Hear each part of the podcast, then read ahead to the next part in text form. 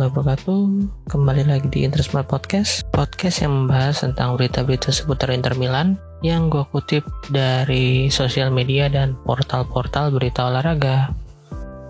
Oke kali ini gue ngetek tanggal 14 April atau hari kedua puasa tahun ini. Sebelumnya gue mau ngucapin selamat berpuasa untuk teman-teman semua yang mendengarkan Semoga puasa kita nggak ada yang jebol alias clean sheet kayak gawangnya Handanovic akhir-akhir ini. Nah ngomongin clean sheet nih, kemarin Alhamdulillah Inter menang 1-0 melawan Cagliari. Di pertandingan ini sangat berbeda dengan Inter yang kemarin bertanding melawan Sassuolo. Kali ini Inter lebih mendominasi pertandingan dengan jumlah shoot yang lebih banyak yaitu 15 pemain 7 Shot on target 7 banding 1, possession 54% banding 46%. Dari segi passing akurasi, jumlah passing dan corner juga Inter unggul jauh di sini. Cuman seperti biasa kalau Inter lawan tim-tim yang defensif kayak Cagliari kemarin, Inter cukup kesulitan untuk menembus pertahanan Cagliari dan menciptakan peluang-peluang. Hasil ini sekaligus membuat rentetan buruk untuk Cagliari yaitu empat kali kalah dari dari lima pertandingan terakhirnya justru kemarin agak kaget ya Cagliari bermain cukup defensif padahal mereka sepertinya butuh poin untuk mengamankan atau lolos dari zona degradasi musim ini. Cuman kayaknya Cagliari emang sengaja untuk mencari satu poin doang dari tim-tim besar kayak Inter, Napoli, Roma, dan Milan. Tiga nama terakhir tadi adalah tim yang akan dihadapi Cagliari di pertandingan selanjutnya. Tampaknya Cagliari hanya ingin mengincar satu poin lawan tim-tim besar dan kayaknya akan berusaha mengamankan tiga poin melawan tim-tim yang saat ini ada di peringkat 10 ke bawah ya. Kayak ada Benevento, Fiorentina, Parma. Secara matematis sih si Cagliari ini masih sangat mungkin untuk lolos karena jaraknya hanya ada 5 poin dengan Torino yang ada di peringkat 17 Cuman Torino di sini masih menyimpan satu pertandingan lagi karena baru bermain 29 kali. Rapatnya barisan pertahanan Cagliari kemarin memaksa untuk main-main Inter berani untuk melakukan tendangan dari kotak penalti. Kalau gua nggak salah inget sih Erikson ngelakuin tendangan ke gawang dua kali ya. Sensi juga dua kali kayaknya memang tendangan dari luar kotak penalti sangat diperlukan ya melawan tim-tim yang sangat defensif seperti Cagliari kemarin. Tapi sayangnya kiper cadangan Cagliari semalam yaitu Vicario cukup bermain bagus ya dengan bisa menghalau dua kali tendangan Erikson. Memang sih tendangannya nggak terlalu mengarah ke pojok, masih sedikit mengarah ke arah badannya. Tapi secara postur dan refleksi oke okay juga ya Vicario kemarin. Cuma ada satu kelebihannya nih kemarin dia ada bakat-bakat melongo juga kayak Handanovic. Kayak waktu di headingnya Lukaku sama headingnya The Fridge dia hampir mati langkah juga.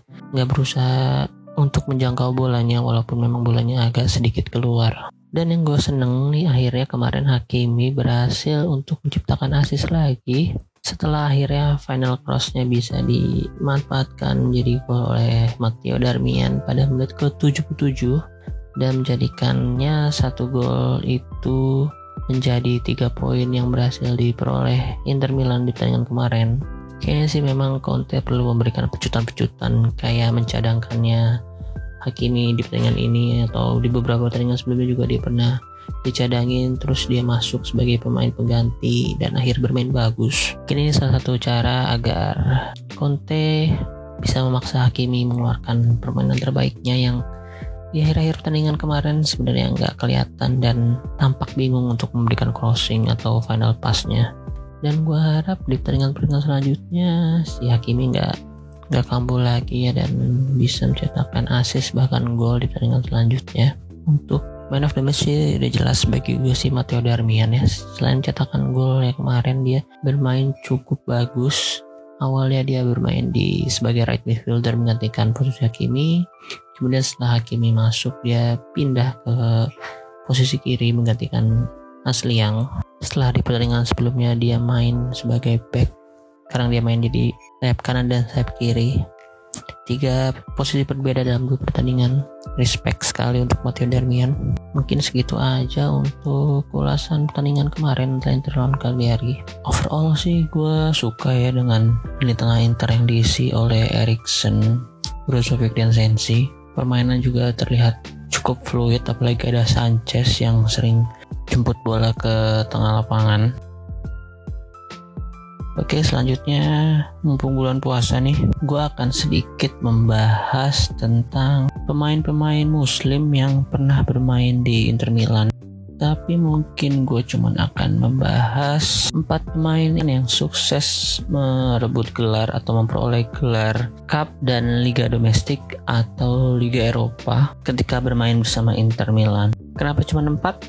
Ya karena setelah gue cek nih, pemain muslim yang sempat memperoleh gelar bersama Inter hanya 4 nih di daftar ini. Sedangkan untuk list lengkapnya ada sekitar 20 pemain muslim yang pernah bermain untuk Inter Milan. Di sini gue ambil dari artikel jurnalisbola.com. Di antaranya diisi nama-nama pemain Turki yang sering kita dengar, tapi nggak banyak nama pemain Turki tersebut yang berhasil memperoleh gelar bersama Inter. Nama seperti Okan Buruk, Ubed Daval, dan Hakan Syukur bahkan tidak pernah memperoleh Liga bersama Inter Milan. Dari list ini ada nama-nama yang pasti sering kita dengar. Kayak Kuat Kuasa Samoa yang bermain sampai musim lalu bersama Inter. Terus ada Keta juga. Terus pemain yang pernah mencetakkan gol ke gawang sendiri dari jarak yang sangat jauh dan gol bunuh diri terindah kayaknya yang pernah gue lihat yaitu Yofri Kondogbia. Terus ada pemain yang gue cukup kecewa karena gagal bersinar bersama Inter yaitu Serdan Sakiri terus main favorit gue juga ada Yayik ada Sapir Taider Ibrahim Himambaye Ishak Belfodil terus ada pemain yang dibeli Inter cuman gak pernah dimainin sama sekali dan langsung dijual kembali yaitu Kaner Erkin pada tahun 2016 kemudian ada Osman Dabo dan nama terakhir ini ada trivia cukup unik dari pemain terakhir ini yaitu Tijani Belait. Ternyata Tijani Belait ini pernah bermain di Liga Indonesia bersama Sriwijaya dan Borneo FC. Main ini bermain di Inter dari Primavera, kemudian sempat dipinjamkan ke beberapa klub seperti PSV Eindhoven dan Slavia Praha. Kemudian pada akhirnya dia dibeli oleh Sriwijaya FC dari klub PAE Feria dengan status free transfer pada tahun 2017. Kemudian dia dibeli oleh klub Afrikain gue kurang tahu dari negara mana dan akhirnya pada tahun 2018 kembali bermain di Indonesia dengan Borneo FC. Oke, sekarang kita ke list 4 pemain muslim yang sukses bersama Inter Milan. Kali ini gue ngurutin dari jumlah trofi terdikit hingga yang paling banyak ya. Berarti gue mulai dengan posisi nomor 4 di nomor 4 kita ada Ibrahim Ma'rufi. Nah pemain ini mungkin agak kurang terdengar ya untuk fans Inter Milan. Pemain ini bermain di Inter Milan sejak dari Primavera ya setelah ditransfer dari PSV pada tahun 2006 dan pada musim itu pula dia berhasil mendapatkan gelar Serie A bersama Inter Milan di musim 2006-2007 walaupun dia lebih banyak bermain untuk tim Primavera. Pada musim itu dia sempat bermain lima kali untuk Inter Milan, yaitu satu kali di Serie A dan empat kali di Coppa Italia. Kalau berdasarkan situs transfer market, Ibrahim Maruf ini dibeli dari PSV Primavera dengan harga 200 ribu euro pada saat itu. Dan dengan total 6 kali bermain di tim senior bersama Inter Milan sehingga berhasil memperoleh gelar Serie A di musim pertamanya juga. Di musim 2006-2007 ini ada beberapa nama terkenal juga. Yang mungkin lebih kita kenal daripada Ibrahim Ma'rufi ini yang berasal dari Primavera. Di antaranya ada Leonardo Bonucci, Jonathan Biabiani dan Marco Andreoli. Lampros Cutos juga dari Primavera tahun itu ya. Di musim ini Inter juga sangat superior di Serie A dengan rekor 30 kali menang, 7 kali draw dan satu kali kalah. Dengan total 97 poin, sangat jauh dengan Roma di peringkat 2 dengan total poin 75 saja. Ibrahim Marufi saat ini berumur 32 tahun. Pemain dengan kebangsaan Maroko ini terakhir bermain untuk klub Tulus Rodeo di tahun 2014 sekarang kondisinya mungkin sudah free agent atau mungkin udah gantung sepatu ya. Oke selanjutnya kita langsung ke nomor 3 di nomor 3 kita punya Emre Belzoglu yang berhasil memenangkan satu kali Coppa Italia bersama Inter Milan di, di musim 2004-2005. Emre ini berhasil didatangkan oleh Inter dari klub Galatasaray dengan status free transfer pada tahun 2001. Selama berseragam Inter Milan, dia bermain sebanyak 115 kali dan berhasil mencetakkan 5 gol, 8 assist, 18 kartu kuning dan jumlah straight red card yang cukup banyak yaitu dengan tiga kali kartu merah.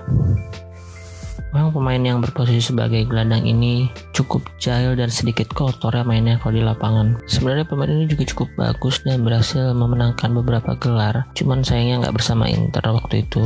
Pemain yang terakhir bermain untuk Fenerbahce di tahun 2020 sebelum memutuskan untuk pensiun pada tahun itu sempat memperoleh beberapa gelar Liga Turki yaitu enam kali, dua kali bersama Fenerbahce dan empat kali bersama Galatasaray. Terus ada cupnya di Turki juga empat kali, Turki Super Cup tiga kali dan yang paling bergengsi yaitu gelar dua UEFA Super Cup winner dengan dua tim berbeda yaitu bersama Atletico pada tahun 2012-2013 dan Galatasaray di musim 2000 sampai 2001. Gelar UEFA Super Cup ini adalah gelar satu-satunya yang belum dimiliki oleh Inter Milan ya. Mungkin dia sedikit kecepatan untuk main di Inter karena pada tahun 2005 itu awal-awal era kebangkitan Inter bersama Roberto Mancini dia ditransfer ke Newcastle dengan harga 5 juta euro saja. Oke kita bergerak ke posisi nomor 2 di posisi ini kita punya Husin Karja, pemain yang bermain di Inter di musim 2010-2011 ini berhasil memperoleh gelar Coppa Italia untuk musim 2010-2011 bersama Inter. Harja ini bermain untuk Inter dengan status pinjaman dari Genoa pada window transfer tahun 2011. Di bawah asuhan Leonardo, si Harja ini bermain bersama Inter dengan total 19 kali, 3 kali di UCL, 15 kali di Serie A dan satu kali di Coppa Italia dan berhasil mencetakkan total satu gol dan 5 assist selama bermain untuk Inter.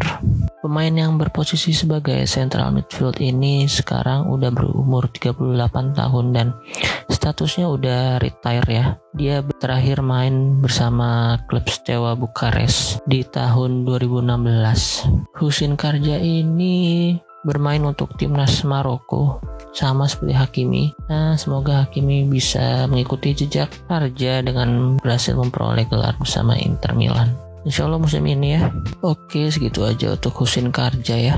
Dari tiga pemain tadi, semuanya cuma berhasil memperoleh satu gelar masing-masing bersama Inter Milan. Nah untuk urutan pertama ini, gelarnya sangat jauh ya karena berhasil memperoleh tujuh gelar bersama Inter Milan. Dan kayaknya sih kalian semua udah pada tahu ya, pemain yang mungkin saat ini menjadi alasan kenapa Gianluigi Buffon belum berhasil menjuarai UCL bersama Juventus. Siapa lagi kalau bukan Sule Muntari. Ya, Sule Muntari ini dibeli oleh Inter dari klub Inggris Portsmouth dengan biaya transfer 14 juta euro saat itu pada tahun 2008. Muntari sempat beberapa musim membela Inter Milan walaupun sering dipinjemin ke Sunderland dan AC Milan. Di Inter Milan Muntari bermain sebanyak 97 kali dengan total gol sebanyak 8 dan assist sebanyak 10.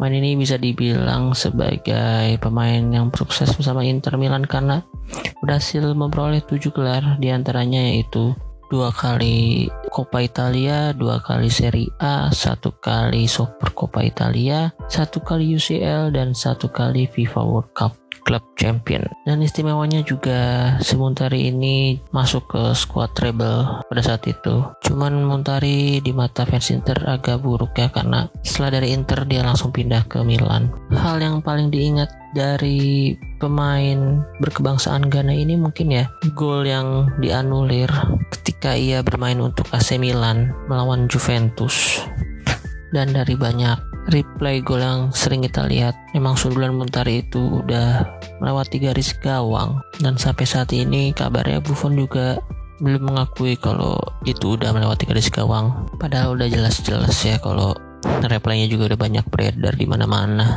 Muntari ini retire pada tahun 2019 dan terakhir bermain untuk klub Albacete di Liga Spanyol. Oke, mungkin sekian itu aja list dari gua untuk empat main muslim yang paling sukses bersama Inter Milan. Semoga list ini hanya sementara ya dan mungkin insya Allah ada tambahan dua nama lagi lah. Mari kita doakan aja karena di musim ini Inter juga memiliki dua pemain muslim yaitu Samir Handanovic dan Ashraf Hakimi yang berkesempatan besar untuk memenangkan Serie A pada musim ini. Dan untuk Ashraf Hakimi ya karena usianya masih muda dan kontraknya masih beberapa tahun lagi bermain bersama Inter Milan. Gue harap sih bisa menyalip torehan gelarnya si Sule Muntari ini ya. Bisa lah tujuh gelar ini disalip. Si Sule Muntari ini aja cuman dalam tiga musim bisa dapat tujuh gelar sama Inter dari tahun 2008 sampai 2011. Oke, kita lanjut sebelum gue mau ngomongin preview match Napoli lawan Inter, gue mau sedikit komentar dulu nih untuk Antonio Casano yang akhir-akhir ini sering banget muncul di berita dengan menjelek-jelekan Inter maupun Conte dengan pernyataan-pernyataan kontroversialnya ya. Yang terakhir gue lihat sih dia bilang dia lebih milih nonton olahraga lain dibandingkan nonton Inter musim ini. Kayaknya sih dia memang bener-bener sensi sama si Conte ya atau memang Kasano ini cuma cari panggung aja nih di Itali kalau diibaratin sama orang Indonesia mungkin si Kasano ini Ali Tahirnya Itali nih. Setiap dia wawancara pasti pernyataannya selalu kontroversial dan menyulut amarah fans-fans Inter di seluruh dunia. Mungkin nanti nggak lama lagi si Kasano bikin lagu Antonio Conte I love you so much. Canda ya Oke, sekarang kita langsung ke preview match antara Napoli melawan Inter yang akan bertanding di hari Senin ini hari pukul 1.40 menit. Akhirnya kita bisa nonton Inter sambil sahur lagi nih. Kalau di Itali berarti mainnya jam 20.45 menit. Berarti Hakimi dan Handanovic kalau berpuasa udah buka puasa ya karena maghrib di sana jam 7 lewat 56 menit saat ini untuk waktu Itali. Untuk perakiraan formasi kalau versi Gazeta, Napoli akan bermain 4-2-3-1 dengan Meret sebagai penjaga gawang, Rui bek kiri, Manolas Kolibali duet bek tengah, terus di kanan ada Di Lorenzo, Kemudian di tengah ada Deme dan Fabian Ruiz. Attacking midfieldernya ada Zielinski, sayap kiri Insigne, kanannya Politano, dan strikernya Osimhen. Sedangkan untuk Inter tampaknya akan mainin dengan skuad utamanya saat ini yaitu Handanovic, Skriniar, De Vrij, Bastoni, Hakimi kembali main jadi starter, terus ada Barella yang kemarin sempat nggak main, karena akumulasi kartu terus tengahnya Brozovic ke kiri sedikit ada Erikson dan sayap kirinya ada Esliang. Mungkin si Esliang ini akan lebih unggul dibandingkan Darmian karena Darmian kemarin bermain 90 menit ketika melawan Cagliari. Dan Perisic kayaknya emang bener, belum benar-benar pulih dari cedera otot yang dialaminya. Terus di penyerang seperti biasa ada duet Lukaku dan Lautaro tren Napoli di 6 pertandingan terakhirnya cukup bagus ya karena berhasil memperoleh 5 kemenangan dan hanya satu kali kalah melawan Juventus. Dan saat ini posisinya masih di peringkat 5 dengan jumlah poin 59, hanya terpaut 2 poin dengan Atlanta yang berada di posisi 4. Dan itulah kenapa kayaknya Napoli akan sangat ngontot untuk bisa menang lawan Inter Milan agar dia bisa mengamankan posisi UCL musim depan. Dan apalagi kali ini Napoli bermain di kandang, tentu pastinya sangat ingin membalas kekalahan di paruh pertama dengan hanya kalah 1-0 melalui titik penalti. Kalau prediksi gue sih kayaknya nih Inter masih bisa akan menang. Tipis aja cuman nggak bisa clean sheet kayaknya. Karena lini depan Napoli juga lagi bagus-bagusnya ya. Si Victor Osimhen juga mulai menemukan performa terbaiknya di Napoli walaupun saat ini dia baru hasil mencetakkan 5 gol prediksi gue sih Inter bisa menang tipis 1-2 ya. Gol sih diciptakan kayaknya oleh Lautaro dua-duanya dan satu gol Napoli diciptakan oleh Osimhen nggak tahu kenapa gue feeling gue kalau Lautaro lawan Napoli itu mainnya bagus di beberapa pertandingan terakhir. Dan karena Lukaku sih akan dijaga ketat banget oleh Kolibali jadi mungkin dia akan lebih jadi fasilitator untuk Lautaro karena pasti ada beberapa pemain yang ketarik untuk jaga dirinya. Apalagi Lautaro akan berduel dengan Kostas Manolas kemungkinan. Ya harapan gue sih pastinya menang ya. Kalau nggak menang juga insya Allah masih bisa dapat satu poin dari Napoli. Cuman sih kita semua interesti maunya pasti menang. Karena Inter cuma butuh 13 poin lagi atau empat kali menang lagi dan satu kali seri itu udah cukup bagi Inter untuk mengunci gelar Serie A musim ini. Oke kita doakan aja ya. Dan mungkin sekian untuk podcast gue kali ini. Terima kasih untuk semua teman-teman yang udah mendengarkan hingga menit sekian. Dan jangan lupa untuk share dan follow akun Spotify dan Twitter podcast ini. Dan bagi kalian yang mau memberikan saran, masukan, atau tema-tema yang ini bawakan, boleh langsung melalui reply atau DM Twitter. Dan sekali lagi gue ingin mengucapkan selamat berpuasa untuk seluruh teman-teman Semoga ibadah kalian lancar semua, nggak ada hambatan maupun gangguan hingga hari ke-30 puasa nanti. Dan juga semoga Inter juga nggak ada hambatan dan gangguan untuk buka puasa gelar di musim ini. Sekali lagi terima kasih untuk yang udah mau mendengarkan. Arrivederci, Forza Inter.